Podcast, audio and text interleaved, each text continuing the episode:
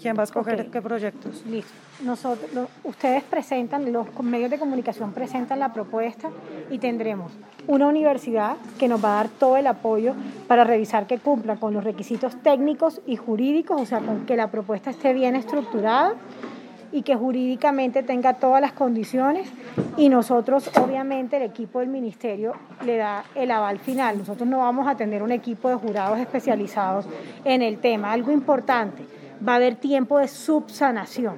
Eso es muy importante decirlo. Eso quiere decir que si la propuesta no está como debe estar, nosotros le vamos a dar un tiempo de subsanación para que vuelvan y nos presenten la propuesta y que efectivamente esté hecha como se debe hacer. ¿Y, cómo le explica a la gente que ya está diciendo que nos están dando mermelada a los medios? ¿Cómo explicarles que no? Mire, porque esto es una medida económica. Esto, yo creo que yo he sido muy enfática en el tema que esto es una medida económica, que esto realmente lo que busca es proteger los empleos, reactivar la economía y la transformación digital de los medios de comunicación y que nosotros no nos metemos en contenidos.